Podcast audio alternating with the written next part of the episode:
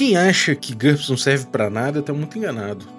Isso é uma coisa que a gente quase sempre fala quando vai falar de GURPS no Brasil. Mas uma das coisas que, mesmo quem torce um pouco o nariz pro jogo, não pode negar é que ele tem cenários incríveis e tem material suplementar pô, acima de qualquer de qualquer nariz torto. A gente sabe disso. No Brasil, especificamente, a gente teve o GURPS Fantasy, que, afinal de contas, ele é um, é um momento do cenário brasileiro que a gente tinha pouca coisa ainda. E o GURPS Fantasy foi muito jogado aqui e muita gente se criou no RPG através dele. É, hoje a gente vai abordar o material desse mundo, né, que, que, que é o, no, no, o nome né, verdadeiro dele, é o Bainstorm, mas que no Brasil veio como GURPS Fantasy e muita gente tem como ainda como um livro guardado na estante e algumas pessoas certamente ainda jogam. Então a gente vai abordar com o Tomate mais uma vez, o Bainstorm, e eu espero que vocês apertem os cintos porque a viagem no túnel do tempo vai ser incrível.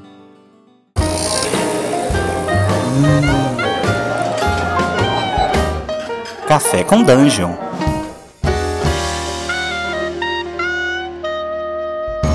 Bom dia, amigos do Regra da Casa. Estamos aqui para mais um Café com Dungeon na sua manhã com muito RPG.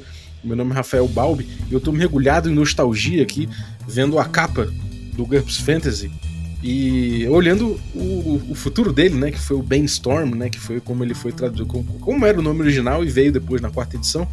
E, bom, é, eu tô bebendo meu café ovelha negra enquanto eu, eu me banho nessa nostalgia. Se você quiser beber um café delicioso como esse na sua manhã também, você pode ir lá em ovelhanegracafés.com.br e usar o cupom Dungeon Crawl, tudo maiúsculo, que você bebe um café gostoso como eu, para lembrar dos velhos tempos. É, se você quiser um cupom melhor ainda, você pode ser um assinante do Café com Dungeon, que tal? Você ajuda a gente a bater a próxima meta, é, que vai liberar mais conteúdo. Você também participa de sorteios dos nossos parceiros, recebe conteúdo extra, é, participa do grupo de Telegram muito maneiro e joga com a gente, cara. Tem sempre jogo rolando. Então cola aí, picpay.me barra café com dungeon. Bem-vindo novamente, Tomate! Estou aqui mais uma vez né, para falar sobre GURPS, para variar. Sou quase um emissário do, do sistema, né? e em, em, ritmo de brainstorm, eu hoje não tomo café, eu tomo vinho árabe. Vinho árabe? Que é como eles chamam café no cenário. Porque é como falavam no século XIII. Porque GURPS. Por que GURPS, né? Sim. Cara, é. Pô, Irf, né, que é o nome da terra aí retratada no, nesse cenário, Bainstorm, que a gente conheceu muito como GURPS Fantasy, né? Conta um pouco dessa história do GURPS Fantasy no Brasil e do próprio Bainstorm pra gente, por favor. Funciona assim, é meio bizarro. Tipo, o GURPS Fantasy lançou no Brasil nos anos 90 e naquela época não havia um GURPS Fantasy, tipo, de fantasia, assim. Era, era foi no Irf. E era um cenário medieval bem interessante que eu comprei os livros nos anos 90 e acho que muita gente jogou naquela época, porque livros de GURPS não eram muito caros. Bom, tudo era caro, mas era menos que os demais. E era um livro bacana. A Devir, se não me engano, publicou ele em capa mole, que tornou o preço mais acessível e foi um livro bem popular. E, em todo caso, esse foi o GURPS Fantasy, né? Uh, quando lançou a quarta edição, eles criaram um novo livro, que é o do GURPS Fantasy, que era um livro sobre fantasia no geral. Sabe, era um livro que te dava um, um kit sobre fantasia. Você quer criar fantasia histórica, quer criar fantasia épica, quer criar fantasia dark, é o GURPS Fantasy. E o antigo GURPS Fantasy foi chamado com um dos nomes que ele tinha, que era tipo um nome secundário, que é o Brainstorm que é uma referência a um evento que aconteceu no cenário, que é o Brainstorm, ou a, a, uhum. te, a Tempestade de Portais. Uhum. E a, o que é, né? Tipo assim, acho que a história dele é uma história bem interessante. Porque se você lê, tipo, muitos cenários, todos eles têm um método de criação lá atrás, elaborado, né? Os, o, de GURPS, o de Fantasy, ele é bem simples. É, existe esse mundo, que chama Earth, que é um paralelo da Terra, onde viviam três raças: os orcs, os elfos os anões. Os elfos cuidavam da superfície, os anões cuidavam de tudo que está embaixo da terra, e os elfos quebravam tudo. Tipo, não, os orcs quebravam tudo. Os orcs são orcs ala Senhor dos Anéis, eles odeiam tudo que é belo. Eles destroem uhum. porque eles sentem se felizes com isso. Eles não são percos complicadas, eles são bem violentos. E os. São essencialmente ruins, assim. É, é bem Tolkien, sabe? Eles são ruins porque eles são ruins, sabe? Não, ninguém falou, ei, uhum. é, é, é, politicamente errado que uma raça inteira. Falou, não, não, foda-se. É fantasia, tá no título. Eu faço o que eu quero. E os elfos, então, resolveram criar uma magia. Essa magia, a Brainstorm, ia criar um portal ou vários portais que tragariam os orcs e levariam os orcs para outro mundo, para que eles pudessem ficar num mundo vazio, destruindo sem incomodar os elfos e os anões. O, uhum. magia, a magia deu certo. Só que enquanto isso, na Terra, porque é um mundo paralelo, o Felipe IV estava organizando para trair os Templários e matar todos eles, né? Porque foi o que aconteceu né, quando a, o rei da França resolveu destruir os Templários. A, a, história diz que o rei da França, Felipe IV, disse que os templários eram praticantes de feitiçaria, sabe? Tipo, é, assim, nós sabemos hoje que era mentira, porque ah, a magia não existe e Felipe IV só queria o ouro templário, né? Mas em GURPS a magia era real, eles de fato eram praticantes de magia. E ao mesmo tempo que os templários tentaram abrir um portal para escapar da masmorra, os elfos abriram um portal para expulsar os orcs. Que aconteceu que a magia trouxe templários para esse mundo. E a magia saiu de controle e abriu vários portais para diferentes épocas que atraíram, atraíram pessoas. então pessoas da Terra começaram a entrar nesse mundo de fantasia e começaram a encontrar um lugar habitado por elfos e e anões, etc. E começaram com o tempo a colonizar esses lugares. Então, um cenário que tem culturas terrestres e culturas é, fantásticas convivendo lado a lado. E isso é levado no extremo da coisa. Por exemplo, um, um cenário menor não faria isso, mas GURPS falou: pô, o que, que os católicos fazem quando eles veem os goblins? Eles catequizam os goblins. É o que eles fazem. Então os goblins são cristãos hoje, porque eles foram catequizados. Caralho, meu irmão, pesado o bagulho. E, e, assim, no começo, os humanos que vieram, eles vieram de terras esparsas. E eles não conseguiam se entender direito. Contudo, graças à Igreja Católica, padres conseguiam conversar. Porque padres falam latim na porta era. Então uhum. esses padres viraram tipo guias do povo e falando latim, pessoas de diferentes eras conseguiram se organizar e criar uma sociedade, né, que foi o primeiro reino, Megalos com o tempo, essa, esse, lance latim todo fez o império crescer com a com tipo a união de diversas ideias e diversos pontos, né? Então, por exemplo, eles têm soldados medievais com molduras de placas e eles têm legiões romanas, porque haviam várias pessoas diferentes.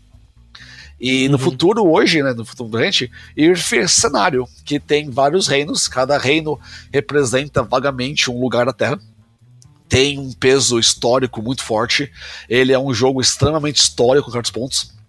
Mas também tem fantasia. E a fantasia não anula a parte histórica e vice-versa. Assim, elas arranjam um meio termo. É bem interessante. Uhum. É, cara, a gente. Isso aí já deu uma diferença braba, né? Entre o, esse cenário, né? O cenário de IF aí, e o cenário da maioria dos, dos jogos de, de, de fantasia medieval que a gente tem, né? Que, enfim, são muito parecidos entre si, e isso já dá um tom, um tom um pouco diferente, apesar de ter aí vários tropos que a gente, que a gente consegue enxergar, né? A missão civilizatória do homem, né? O, o essa colonização, essa parada do, do, homem carregando a ordem contra a barbárie, esse tipo de coisa, né? Agora, a gente tem aí, cara, uma, uma coisa muito interessante que é como é que você catalogaria isso? Isso, isso puxa pro Sword and Sorcery? É uma fantasia histórica, por assim dizer, já que tem essa, essa, essa brincadeira com a fantasia e essa parte histórica que vem com os humanos? Ou, ou, ou um, é um high fantasy? Como é que se encara isso? Eu acho que no geral ele é um high fantasy, só que ele tem o mesmo flair de Forgotten Realms, no caso que ele é muito, muito grande. Então, por uhum. exemplo, você quer jogar um jogo de esgrima e intriga da corte, onde os personagens são esses mosqueteiros lidando com uh, freis malignos que manipulam o trono e navios e balançar em cordas, você pode jogar em Areteri, que é um reino francês que foi colonizado por pessoas no século XVI.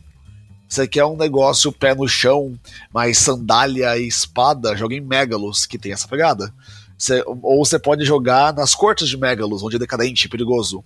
Você quer um lugar tipo dark, meio fantasia obscura, você pode jogar em Ábidos. Então, tipo, cada, cada reino tem meio que seu flair. Você pode fazer uma campanha que se passa por todos os reinos, sabe? E aí você meio que diluiria cada um deles. Uhum. Ou você pode focar especificamente em algo. E é interessante que o livro, pelo menos na edição nova, né, o, o Brainstorm, ele meio que fala no capítulo de cada, rei, cada reino, né? Ó, esse reino aqui é legal para isso. Uhum. Então isso aqui é um jogo quase sem magia, onde cavaleiros honrados lutam contra orcs, basicamente Rohan, joga em Caifnes, porque Caifnes é uma terra onde a magia é muito rara, a mana é rala na região e o lugar é defendido de orcs por cavaleiros honrados, sabe? Então é, Uhum. Você escolhe um lugar e cada lugar tem seu, seu flair. Maneiro. E, cara, é, como é que é essa parada da tecnologia nesse, nesse cenário? Porque, afinal de contas, a gente tem aí, enfim, algumas épocas, né? Aparentemente retratadas, ou épocas distintas entre si, retratadas no mesmo cenário. Isso é super interessante, porque o livro pensa nisso. No começo, no começo era meio que tipo um Deus nos acuda, sabe? Tipo, pessoas com tecnologias avançadas chegavam e causavam certo estrago. E até que os humanos estavam já já estavam bem definidos no reino quando apareceram as primeiras pessoas com mosquetes. E os magos ficaram, cara, não pode ser. Ah, A gente não pode dar para aldeões o poder de matar à distância, sabe? Tipo, com uma, uma arma, você aperta um gatilho e você mata alguém, tipo, longe. E Uhum. esses mosquetes bloqueavam até mesmo defesas mágicas. Então os magos criaram o Ministério da Serendipidade, que é basicamente magos de preto. Eles buscam tecnologia, quando eles acham, eles apreendem e apagam a mente de quem tinha. É, Pode crer, magos ma- ma- é, made in black, né? Basicamente, tipo, e te- tem no cenário uma, um grupo que é os engenheiros do subterrâneo.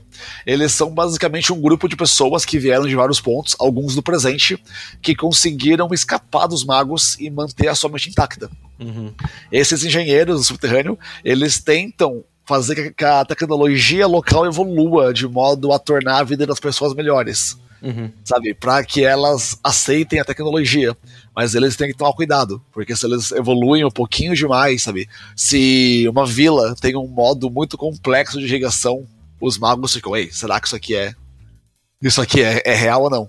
Porque os magos, eles têm interesse que o mundo fique num êxtase medieval para sempre.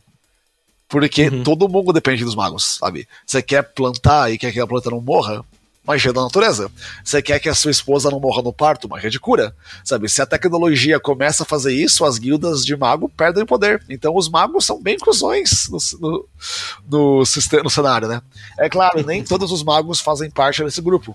Mas muitos magos poderosos fazem, porque eles querem manter o controle deles. Sim. E, cara, como é que é essa coisa de magia é, arcana? Existe magia divina? Como é que são os deuses? E a relação né, do, do desse cenário em termos de magia com os magos que, o- que o GURPS comporta ali no seu sistema, os kits que ele dá pra pra você fazer um mago. Em GURPS, magia funciona com escolas, né? Tipo, tem acho que umas 20 escolas. Então, por exemplo, você quer curar, você usa a escola da magia da cura. E cada escola tem umas 20 magias. Então, por exemplo, se você é um clérigo, você usa magia, só que vai usar magia conforme o seu deus. O, o cenário não deixa claro se há um deus ou não. Uhum. Sabe, todas as, as raças têm sua religião, muitas delas é, é o Deus católico, ou Maomé, ou ah, alguma religião nortenha, ou de algum povo, algum povo, aspas, bárbaro. Em alguns pontos tem até heresias gregas. Uhum. Só que, tipo, são religiões da Terra. E os elfos, eles acreditam. Os elfos e os anões acreditam no, no Eterno, que é tipo um espírito que guia tudo e tudo ele. E os orcs não creem em nada. Só que o cenário, ó, diferente dos outros sistemas, porque religião é muito terrestre, muito. Muito. Nossa, ele nunca fala tem um Deus ou não tem um Deus. Ele deixa em aberto. Uhum. É interessante. Sabe? Então, você pode jogar com de fato existe um Deus, ou religião é um construto social que pessoas seguem. Sim. E, e como é que é essa coisa da magia? Porque a magia é, é um fato, ela é um fato. Né? Você tem os brainstorms, você tem humana, etc. Como é que a magia funciona? Como é que é, como é que ela se relaciona com a história do cenário? Fora esses portais que foram abertos aí. No começo, né, os elfos, quando viram os humanos, os elfos ensinaram magia para os humanos. Porque acharam que eles iam morrer na floresta, sabe? Se eles não soubessem magia. O que veio pra. Tipo, ferrou os elfos, né? Porque os humanos basicamente expulsaram eles do continente depois. Eh, basicamente, os humanos venceram os elfos procriando, sabe? Caralho. É, o, uma, em, na, na infância de um elfo, uma família humana tem quatro gerações, né? Senão você Uhum. Quando, quando caso, no começo a, a igreja era desorganizada, então ela não tinha nada a dizer sobre magia. Com o tempo, as igrejas se organizaram. A Igreja Católica defendia que magia é uma força do mundo que deve ser utilizada para o bem do homem. Sabe? A magia é tipo uma espada, não é pecaminosa. Contudo, o que você faz com ela é errado. A fé católica é contra a necromancia, porque só Deus pode levantar os mortos. Uhum. Contudo, tem uma heresia católica que chama a heresia lazarita, que é pró-necromancia. Mais sobre isso depois. Os, os muçulmanos, eles, os xiitas, eles são contra todo tipo de magia. Toda magia é errada, é satânica, né? É vil, não deve ser utilizada de nenhum modo. Então eles são o, o reino xiita, que é o reino de que é o reino de Al-Has, ele é meio retrógrado pelo fato que ele não usa magia pra nada. E o reino de Al-Azif, que é um reino sunita, ele acredita que magia tem o seu lugar e deve ser utilizado, mas todos os magos são organizados em guildas e tem que, e tem que passar, acho que, cinco anos trabalhando pro Estado. Os judeus têm a, eles, eles juntaram a cabala com a magia do cenário, sabe? então fazendo misticismo. E os povos bárbaros, por exemplo, vikings, mongols, uh, finlandeses, pessoas do, pessoas do norte berber e da África, todos eles que tem no cenário, eles utilizam magia como uma expressão cultural, basicamente. Então cada povo tem uma visão bem específica. Uhum. É, isso é bem maneiro, cara. Isso é uma coisa que, que dá uma versatilidade de personagem que você pode fazer muito grande, né? Com quem que os jogadores jogam nesse cenário, efetivamente? Esse, cenário, como o personagem de GURPS, ele fala pra você tudo, né? Tipo, se você lê Forgotten Realms, por exemplo, a informação que tá lá guiada para aventureiros, né? Basicamente, você vai criar um aventureiro. Uh, GURPS, ele fala um geral sobre a sociedade. Então, se você quer criar um jogo onde você é um aventureiro, manda ver. Você quer criar um jogo onde você é um senador? Claro, por que não? Quer criar um jogo onde você é um mercante? Sabe, bora, tipo, a aventura clássica que tem de exemplo no livro, você pode ser desde um guerreiro renomado até um ajudante, até um ajudante de estábulo, sabe? Então, uhum. como o GURPS é bem aberto e o livro é bem detalhado sobre tudo, você pode criar desde aventureiros profissionais ou até pessoas que vivem naquele mundo e têm trabalhos, têm empregos, há tabelas de emprego em GURPS, né? Então você pode jogar com literalmente qualquer coisa. O mais comum é você jogar como um aventureiro, né? Porque é um, é um, um medieval fantástico. Clássico, né? É um tropo clássico. Mas eu já joguei de. Eu joguei com vários, vários tipos. Tem uhum. até uma, uma possibilidade de campanha política no, no Senado de Megalos. Muito bom. E, e, cara, como é que é essa coisa do. desse. Porque assim, a gente sabe que existe esse, esse tropo geral que se trabalhava nessa época nos RPGs, que era a fantasia medieval clássica, né? Que se, que se trabalhou ali. Enfim, era muita coisa semelhante tudo mais, e tinha essa ideia do Dungeon Crawl, você tinha muito essa ideia do Zero to Hero, né? Do personagem que começa a merda e vai evoluindo de uma forma muito acentuada. E, e isso é uma coisa que o cenário comporta, ou ele tem um take específico? Como é que o GURPS trabalha com esse tropo tão clássico assim dentro do cenário de IRF e dentro do sistema? Ah, o Zero to Hero em GURPS não existe muito pelo fato que a evolução em GURPS é extremamente gradual, né? Você ganha Sim. pontos quando você evolui, e esses pontos devem ser gastos em habilidades específicas. E quanto melhor você é na habilidade, mais caro é, né? Então, se você é um espadachim muito bom, é muito difícil você virar tipo um espadachim melhor. E como você cria um personagem com 100 pontos, você pode começar em GURPS como alguém que é razoável em 40 coisas, ou um cara que dedicou a sua vida à lâmina, sabe? É tipo, brutal como espada, mas é totalmente incapaz de fazer qualquer outra coisa, sabe? E o jogo, ele, embora ele ofereça oportunidades de dungeon crawl, muitos dos capítulos do livro oferecem ganchos, e esses ganchos raramente são Dungeon Crawl. Ele gosta muito de explorar as políticas e vizinhos, sabe? Por exemplo, as sementes de aventura que tem, na, que tem ao redor de Megalos, que é um dos principais reinos, elas são, são aventuras como nobres tiranos estão cobrando muitos impostos, você resolve dar uma aldeia, um lorde de bandido está causando caos na região, mercadores querem ajuda para levar, tipo, centenas de cabeças de gado por um território onde tem trolls.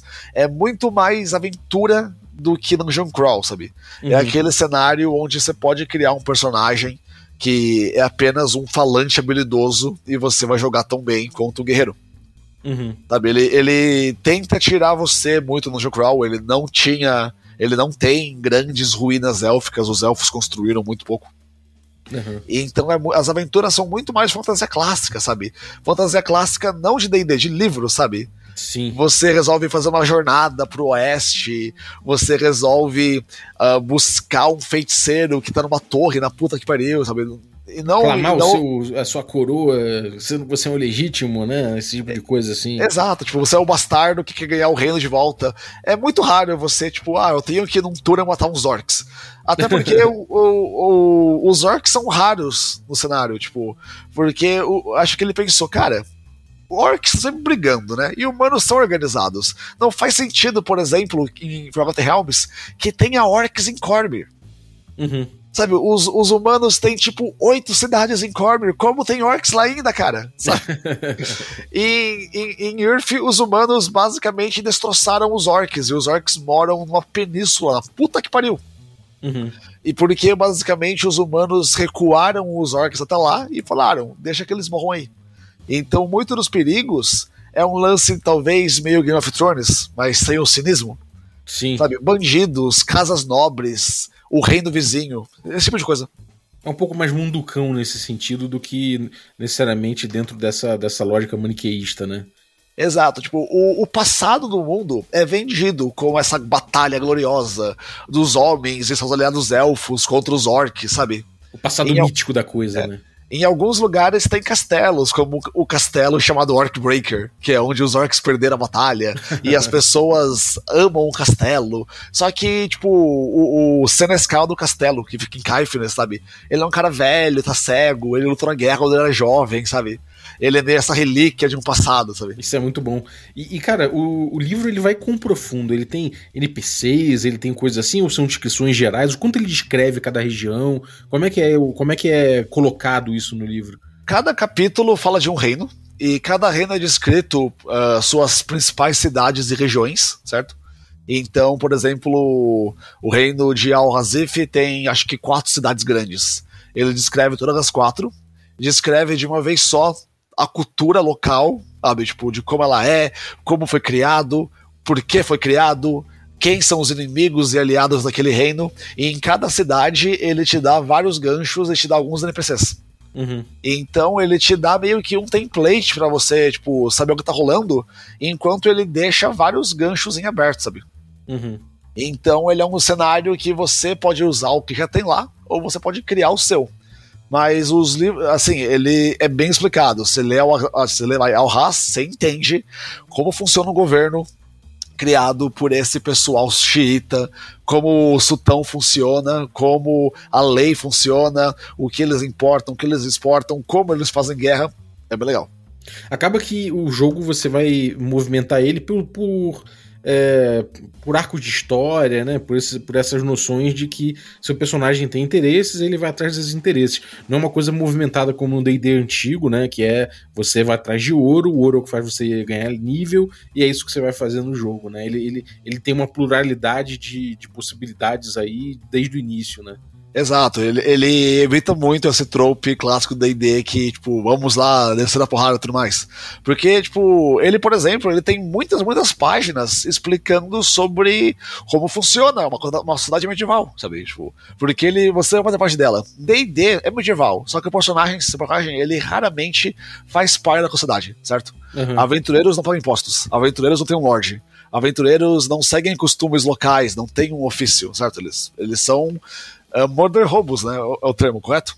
Uhum. Esse não, ele te explica, tipo, ó, se você morar nesse reino, você tem que fazer tal coisa, você vai ter um patrono, vai ter um senhor, se você for um servo, você é preso à terra, se você não for, você é um cidadão livre, se você mora numa cidade, você é um burguês, ou você é dessa casta, sabe, se você for de um de Alhaz, você é um eunuco, o que isso quer dizer? Ele, tipo, você cria um personagem que pertence muito mais ao mundo, sabe, então você não fica, tipo, como um aventureiro, você fica como um morador do mundo, pode ser um morador do mundo mundo que se aventure. Uhum. Mas você não é só um aventureiro. Uhum. Pô, bem maneiro, cara. E qual é a escala de poder? Você pode, você falou que você pode ser um borra-bota, você pode ser um pouco mais de poder, mas até onde chega, né? principalmente até onde os jogadores vão e até onde os NPCs e monstros chegam. É qual o pináculo de poder desse cenário aí? Tem alguns NPCs que são bem poderosos, mas eles não são poderosos no nível tipo é uma estrela da vida. Não tem nenhum super NPC, certo? Uhum. Então, assim, acho que o nível de poder comum em GURPS que você começa, é, que o livro sugere, é tipo o padrão heróico realista. Você é alguém competente, sabe? Tipo, você é tipo o padrão de um personagem de GURPS nesse cenário é tipo o personagem principal de um seriado. Uhum. Você geralmente resolve problemas, só que se você leva um tiro, você morre. Uhum. É, é, sabe, aquele negócio, tipo, que você vê um seriado. Quem sabe que se o mocinho levar um tiro, ele vai morrer. Geralmente ele desvia. Mas às vezes é aquele episódio onde ele não desvia e morre. Mas tem NPCs que são bem fortes, só que o poder deles é meio que contrabalanceado pelo mundo. Por exemplo, tem esse cara que ele é um dragão, ele é literalmente um dragão que é subforma humana e mora em Tredroy, certo? Uhum. E como dragão, ele pode matar uma vila, ele pode matar 40 homens em batalha, voando cuspindo fogo, certo? Só que como NPC, ele é constantemente aplacado por um político que é muito mais rico do que ele. Sabe? Então, assim, ele poderia matar o cara? Poderia, mas aí, tipo, a sociedade que ele passou os últimos 100 anos se filtrando e investigar quem matou esse mercante. E que descobrir que ele, descobrir que ele, o segredo que ele é um dragão, vai ser descoberto. E tudo que ele fez vai ser destruído. Tem um NPC, por exemplo, que é um Lich e ele e ela, que chama Raven, péssimo nome, é muito, muito poderosa, muito poderosa. Só que ela é tão poderosa que ela meio que não se interessa pro mundo, sabe? É aquele negócio, tipo, o super-homem na, na Fortaleza da Solidão. Sim. Tipo, eu sou, é, eu sou imortal, eu não morro, sabe? Tipo, foda-se o mundo. E do mesmo modo, não tem nenhum momento que alguém quer destruir o mundo, não tem nenhum vilão que quer escravizar a humanidade, sabe? Os vilões querem fazer coisas como: meu povo foi morto por esse reino, eu quero matar eles em vingança. É uhum. mais, mais humano, sabe? Não tem ninguém que é eu sou mal porque eu quero ser mal só os orcs. E os orcs são essa relíquia do passado que estão lentamente percebendo que, tipo, que, que, que, eles fizeram, sabe? Os orcs em derrota estão percebendo que não vale a pena enlouquecer, tipo, um personagem bidimensional. é, isso é bem interessante, cara. O, o, esse cenário, cara, ele, ele evoluiu, né? Ele teve ali a terceira, a terceira edição, que, veio, que foi a que veio pra cá, né, no Brasil. E depois teve a quarta que veio, veio com o Brainstorm. Qual a diferença dessas duas edições? Você tá ligado no, no, no que, que, tem de diferença? Elas estão ligadas e tem uns 20, 30 anos entre elas. Tipo, de fato, o, o lore aumentou, sabe? Por uhum. exemplo, no GURPS Fantasy, nessa edição, é, deixava uma dica: que o imperador de Megalos, Megalos é o principal reino, depois se quiser eu listo os reinos, quiser. Ele, tá, ele não tá indo em reuniões, ele passa o dia inteiro no harém dele, ele demitiu generais importantes e ele tá agindo como um lunático. Uhum. Deixa a dica, assim, sabe? Tipo, é, é, é esse é um gancho, né? E na, na quarta edição é revelado que, na verdade, o imperador de Megalos é um demônio. Ah. Basicamente, o antigo imperador resolveu invocar um demônio que podia mudar de formas. Para usar esse demônio, para ele assumir a forma de uma outra pessoa, e o imperador de Megalos utilizaria isso para conseguir manobras, manobras políticas poderosas, né? Uhum. Aconteceu que o demônio matou ele e virou ele. Caralho, E agora o maior reino do mundo é dominado por um demônio. Que, tipo, não é. Ele, ele é maligno, só que ele é mais preguiçoso do que maligno. então ele tá basicamente curtindo, sabe? Tipo, ele, ele manda prender pessoas sem motivo, ele demove pessoas competentes, coloca as pessoas mais absurdas possíveis como seus assessores. E o reino de Megalos só tá se mantendo por uma burocracia imperial poderosíssima, sabe? Uhum. E em todo caso, é o mesmo, é o mesmo cenário que evoluiu um bocado. O livro, contudo, o novo, ele é maior, ele tem acho que o dobro de páginas e ele é mais profundo. Uhum. E o livro bem do, do, da quarta edição, ele já é, é, em termos de edição mesmo, ele já é capa dura, né? Já tem algumas modificações. É, assim. Ele é capa dura, quando colorido, o da terceira edição, ele era preto e branco. Eu não sei se eu não sei se ele era preto e branco no Brasil ou no geral. Eu nunca tive a versão dele americana, né? É, no Brasil ele era tudo preto e branco, né? É, eu não sei se lá fora também é, né? Tipo, eu não sei se foi uma escolha. Sim. Só que o, o novo, ele é todo colorido, as imagens são melhores, a diagramação melhorou infinitamente ele não tem mais aquele formato bizarro da tradição, que era formato de GURPS, né? Só GURPS tinha aquele livro daquele formato. não, agora ele é, padrão, ele é padrãozinho. Sim. É, tem, ainda tem aquela coisa dos sidebars, né? Aquela coisa do, do, do, do, da formatação clássica do GURPS, né? É, sidebar em GURPS é eterno, né? Porque, é tipo, eterno. é, aqueles sidebars, ah, pra quem não sabe, os livros de GURPS têm texto principal e sidebar, né? O texto principal, é, o importante e os sidebars são extras, fichas, avisos de regras ou ideias alternativas. É. E a maioria são muito interessantes. É, quando você, quando você entende essa, essa questão, né? Fica fácil até, porque você vai passando, de repente você volta no sidebar, você sabe que tem uma. Ele aprofunda alguma coisa, né? Então, eu acho bem interessante. Maneiro, cara. E tem alguma curiosidade, assim, de, de sei lá, que você explorou jogando, alguma coisa que, que você fala, pô, eu joguei uma campanha aqui nesse local, foi incrível. O meu lugar favorito é Abydos. Eu ainda não campanha lá e eu falarei um pouco sobre ele para que eles verem um pouco do o que faz o cenário seu cenário. Sim. Uh, Abydos é uma ilha que fica ao norte de Megalos. Megalos é um grande império cristão, né? E Abydos era essa ilha que era de Megalos e vivia perto de um rio que foi chamado de Rio Stirge, porque todos os rios que fluem de Megalos têm nomes da mitologia grega. Uhum. E há um tempo atrás, há um tempo atrás, essa necromante veio e dominou o lugar. Falou, eu sou necromante, dominou o lugar com o resto de mortos. E Megalus ficou tipo, porra, não. E mandou uma cruzada pra tomar de volta o lugar dos mortos. Acontece que dominar uma ilha é muito difícil. E os cruzados perderam a batalha. Como quando perderam a batalha, a necromante meio que falou pra Megalus: me deixa em paz, eu não vou matar ninguém, eu só quero ficar em paz aqui. E as pessoas que estão aqui, elas têm a opção de ir embora. Se elas quiserem ir embora, elas vão, senão elas ficam. E ela falou para os moradores: Ó, oh, eu não ligo o que vocês querem fazer, fiquem aí. E ela era um lord que não cobrava impostos, porque ela não ligava. e então muitos aldeões católicos falaram: Porra, vamos morar aqui, sabe? O lord é tudo cuzão. Essa aqui é cuzona, mas não paga impostos, então. E com o tempo foi surgindo nesse lugar uma ideia que na verdade o sucessor de Jesus não foi Pedro, foi Lázaro. Uhum. Tipo, Lázaro morreu. Jesus veio e levantou ele dos mortos. E falou, tipo, vai vai ensine, enquanto ele nunca falou isso pra Pedro. É verdade. A igreja é de Lázaro, não de Pedro. E aí começou a heresia lazarita. E é que os caras decidiram que, tipo, se Jesus levantou os mortos, levantar os mortos é ok. E o Lorde deles, que é um necromante, não tá errado. e o Lorde falou, claro, por que não? Sabe, tipo... e com o tempo, é que os lazaritas começaram a organizar mortos-vivos. Basicamente, as pessoas que morrem são reanimadas e os mortos-vivos cuidam do campo. E os vivos cuidam da vida, sabe? E Usaram então, é... como autônomo, autô, autômatos, né?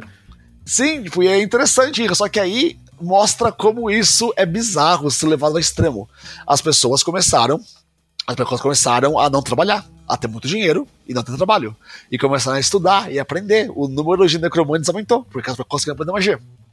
Com o tempo, eles não tinham mais guerreiros, fora os mortos-vivos. Só que os mortos-vivos são guerreiros brutais, mas precisam de. Sabe? Tem que ter guerreiros sagazes. Aí eles resolveram contratar os bárbaros, que ocasionalmente vinham com dracares pilhar a costa eles pagaram para os vikings e alguns vikings vieram e fizeram a guarda de honra, que é tipo a guarda varangiana, de mercenários nórdicos que protegem a cidade. E com o tempo, mais mortos vieram e mortos-vivos inteligentes começaram a ir para Megalos, para ir para Abydos, porque eles viram, pô, lá eu não sou caçado. Caralho, que doideira. Sabe? E, e, os, e, e, os, e aqueles que eram matavam gente, sabe, sem propósito, eram punidos pela lei. Sabe, você não era morto porque você era um carniçal. Você era morto porque você matou alguém. Sabe? Caralho, e aí você era punido. E com o tempo, a cidade começou a ter mais vivos do que mortos. Isso gerou vários problemas hilários, como por exemplo doenças. Uh, os vivos começaram a ter que tomar tônicos para evitar ficar doentes, porque os mortos passam doenças. Até que um alquimista criou uma poção que permite que você passe em um morto e o morto não apodrece. Sabe? Aí o gerou ao extremo lógico um bordel de mortos-vivos. Caralho. Que foi criado com tal coisa. E é um bordel que fica no porto. Muitos dos marinheiros não sabem que as mulheres são mortas-vivas, mas elas são. Caralho, e... que doideira do caralho, meu irmão. Que, que doideira, meu. E, e, esse reino, tipo, é um dos reinos mais prósperos, porque ninguém trabalha com isso. Aí tem, nesse reino também tem a máfia viking. O que é bizarro. Basicamente. É, basicamente esses nortenhos, uh, muitos criaram família e ficaram na cidade. E eles têm liberdade de culto, então eles seguem Odin e Thor e tudo mais. E só que eles são meio que relegados como cidadãos de segunda classe, porque eles não gostam de magia e eles são pagos para defender a cidade, mas eles não gostam dos, do, dos mortos-vivos. E os filhos deles e esposas deles ficam, tipo, na cidade. E com o tempo, os guardiões que são pagos se aposentam e vivem normal. Só que eles não têm opção de subir de vida, porque eles são apenas guerreiros. Então eles resolveram comandar o crime organizado. O crime organizado é mantido pelos Yars ocultos, que são que é a máfia viking. Caralho, meu irmão, muita loucura é bem é legal porque eles extrapolam fantasia para outros lados, né? Então tem aí a crueldade de se utilizar os mortos de forma como, como se, como se não fossem é, como, como, se fossem, enfim, autômatos, mas ao mesmo tempo eles têm inteligência, eles desenvolvem inteligência, então são seres conscientes, né? Então fica, existe uma, um dilema aí em você utilizar ele. É bem doido, cara, isso é bem profundo, né? Esse, esse, esse, livro tem um gancho que eu acho muito bom, que, que eu, eu, eu faço você pensar a respeito, que é, torna o mundo mais vivo. Porque, assim, é, eu acho que muitos dos cenários medievais hoje são muito, tipo, não, não, não realistas de uh, historicamente. Tipo, você não vê gente humana neles, sabe? Tipo, tudo é muito épico. E você não vê gente, sabe? Você vê apenas heróis. Uhum. Nesse, tem um gancho em Ábidos que tem um grupo de gatos selvagens correndo pela rua. Esses gatos selvagens, que são chamados de Hellkittens, eles são gatos vermelhos muito ariscos que têm uma mordida que dá pra diabo. E eles eles estão constantemente invadindo os granários, mijando no feno, sabe? Isso estraga o feno. Eles quebram o telhado à noite, eles eles eles mordem as patas dos cavalos para os cavalos caírem, sabe? São um porre. E se o jogador forem descobrir quem são os Hellkittens, eles descobrem que tem hábitos, uma, um hábito, assim, uma, uma, uma crendice. Se uma mulher se encontra grávida, ela é grávida por motivo, ela pode pegar uma mecha do cabelo dela, cortar isso, matar um rato, amarrar a mecha de cabelo dela no rato e deixar o rato com o cabelo na rua. Um desses Hellkittens vai achar o, o, o, o rato com o cabelo, certo? Uhum. E aí ele leva esse, esse rato com o cabelo para a mãe dele, que é um gato infernal. Esse gato infernal usa a invisibilidade e se teleporta até onde está a mulher. Aí ele usa a magia transferir gravidez, que só ele tem, né, do livro, e pega o feto da mulher e transfere para ele, para ela no caso. E aí ela dá luz depois de três semanas a um novo Hellkitten. Que loucura, cara. E eu, tipo, caralho, tipo, um demônio do aborto que cria gatos arroceiros, tipo, foda, tipo, é, você não vê isso todo dia, sabe? É, cara, isso é uma, isso é, isso é uma loucura, cara. São muitas implicações, né? Inclusive, é, é, é, é bom que, assim, o, o, livro, né, esse cenário de forma geral, ele vai abordar temas, temas que são bem sensíveis, né? Então, ele aborda escravidão, ele aborda é, enfim, ele aborda aborto, ele aborda várias coisas que são complexas na sociedade humana, né? Ele não é uma fantasia é, água com açúcar, nem um pouco, né? É, ele, ele, ele, tipo, é uma fantasia que ele lida tipo, com aborto, ele lida com escravidão, ele lida com tensão racial, tensão religiosa, ele lida com, tipo, uh, ferros históricos, rivalidades históricas, sabe? Ele lida com assuntos que são históricos e humanos, sabe? Qual foi o último cenário que você viu que tem, tipo, que tem um capítulo falando sobre gravidez indesejada no, no mundo fantasia? Caralho, Geralmente. Ele, ele fala sobre isso? Ele vê, porque assim, cara, tipo, nobres têm filhos, sabe? Uhum. E aqueles filhos, o que você faz com eles? Sabe, só, só você herda, você herda, ah, o seu filho é da sua terra. E se você tem um filho que você não quer? E isso existia no mundo medieval. Por isso tem um monte de bastardo por aí, sabe? Uhum. E o, o livro, ele, é, é, claro, ele, ele não vai fundo, mas ele aponta que isso existe. Sim. E magia ajudou a resolver isso, mas não parou. E, pô, acho que só, tipo, Game of Thrones talvez fala sobre isso. Sim. É, isso dá um aspecto de realismo muito grande, né? E num, num jogo que pega muito por, por um lado de simulação, né? Como GURPS, isso, isso acaba casando muito bem, né? Então é bem a cara, assim, eu acho, do, do, do que a gente pode ver em GURPS. Né? Ele, ele, ele, de certa forma, é, não precisa necessariamente aprofundir no texto, porque os livros não são gigantescos, não são calhamaços imensos, apesar de serem grossinhos. É, ele, pelo menos, ele, ele traz a profundidade para a própria concepção, né? É, os livros de GURPS eles têm essa maestria em colocar um box de três parágrafos que faz você pensar por duas horas. Assim, caralho, sabe? Tipo, ele levanta muitos problemas e muitos ele não responde. Mas faz você pensar e faz você ver que aquilo pode existir na fantasia. Uhum. É bem doido, cara. Bem maneiro. É, bom, Tomate, mais alguma coisa que você gostaria de falar sobre, sobre de repente, aí, sobre IRF? Ou sobre o próprio, o próprio Brainstorm, o, enfim, o GURPS Fantasy. Eu só queria falar aqui um pouco, fazer essa introdução, de todos os reinos que existem e falar ah, rapidamente sobre as aventuras que eu já tive em tais reinos, porque eu jogo muito em Brainstorm. Assim, em ordem vagamente alfabética, eu não posso dizer que é totalmente alfabética, porque eu tô de cabeça. Então, então manda lá. Uh, primeiro tem o reino de Al-Raz. Al-Raz é um reino, ele é xiita e islâmico. E a história dele é legal que, tipo, tem a história que quando os primeiros, os primeiros moradores de Al-Raz vieram do mundo, do mundo da Terra, assim, as pessoas em Earth sabem que existe uma Terra, sabe? Eles sabem que existe um mundo gêmeo que está inacessível, mas que existe. Uhum. E, e, quando eles vieram à Terra, eles encontraram uma, uma, uma, pedra quadrada, como aquela que tem, tem, tem em Meca, sabe?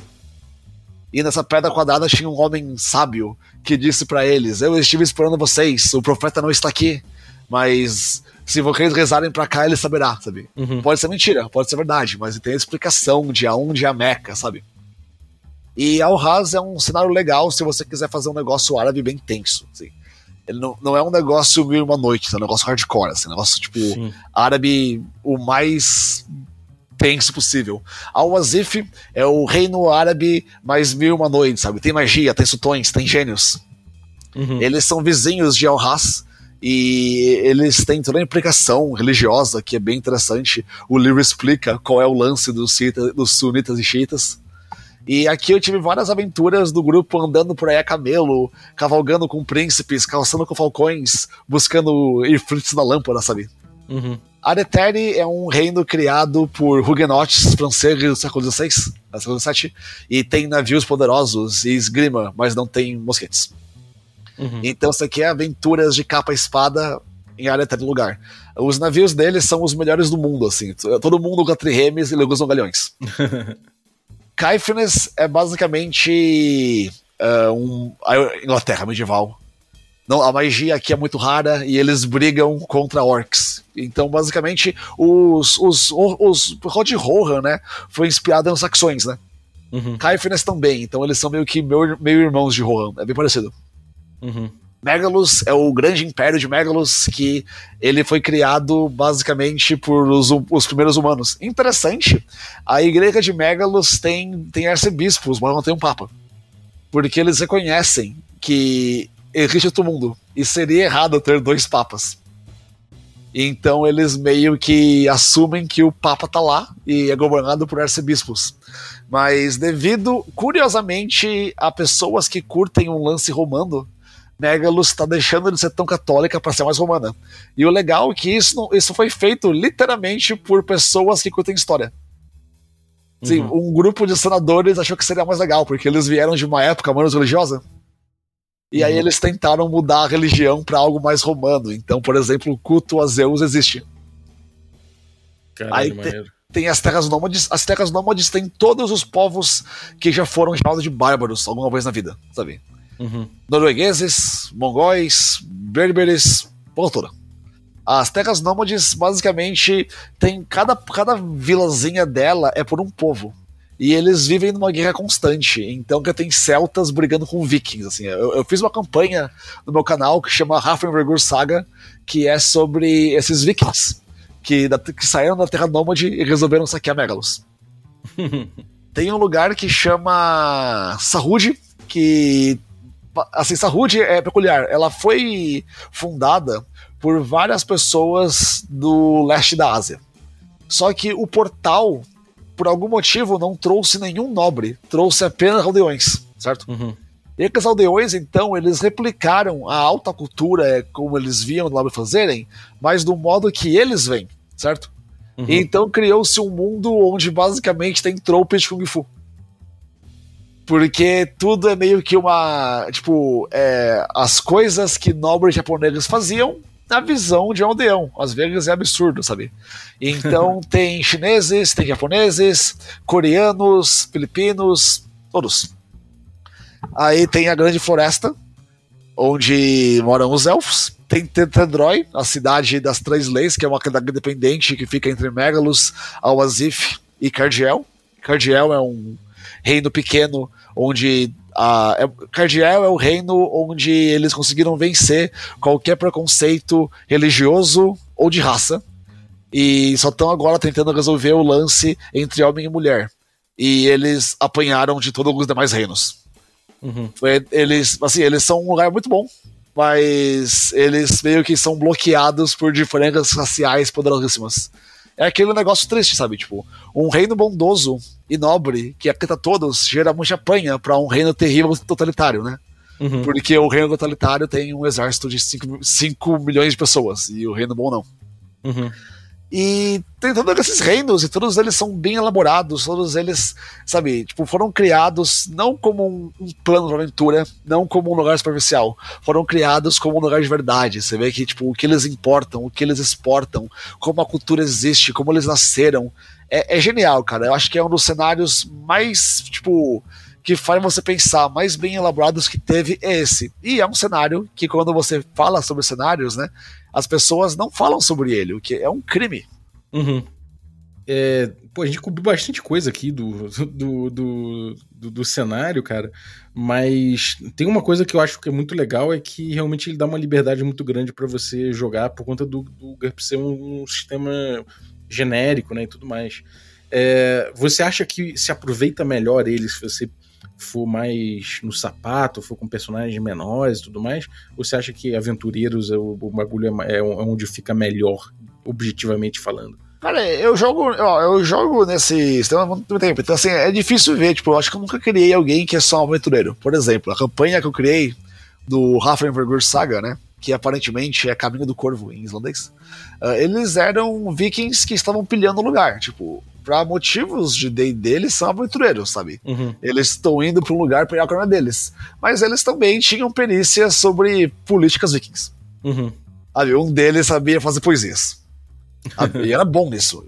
O outro sabia misturar plantas. Eu acho que o cenário é bem rico. Você pode criar pessoas que se aventuram e que têm outras habilidades, que eu acho super interessante. Eu acho que você criar alguém que é só aventureiro, talvez seja melhor utilizar o GURPS é, Dungeon, Dungeon Fantasy. Uhum. Que é um suplemento focado para isso, né? E quando você joga GURPS, é melhor criar personagens mais tridimensionais. Sim. Um personagem rápido que o meu fez, que eu acho que mostra quão legal é GURPS, foi isso aqui. Foi o, o personagem mais peculiar. Ele chamava, chamava Beoto. E ele era um desses criminosos de Ávidos, certo? Uhum.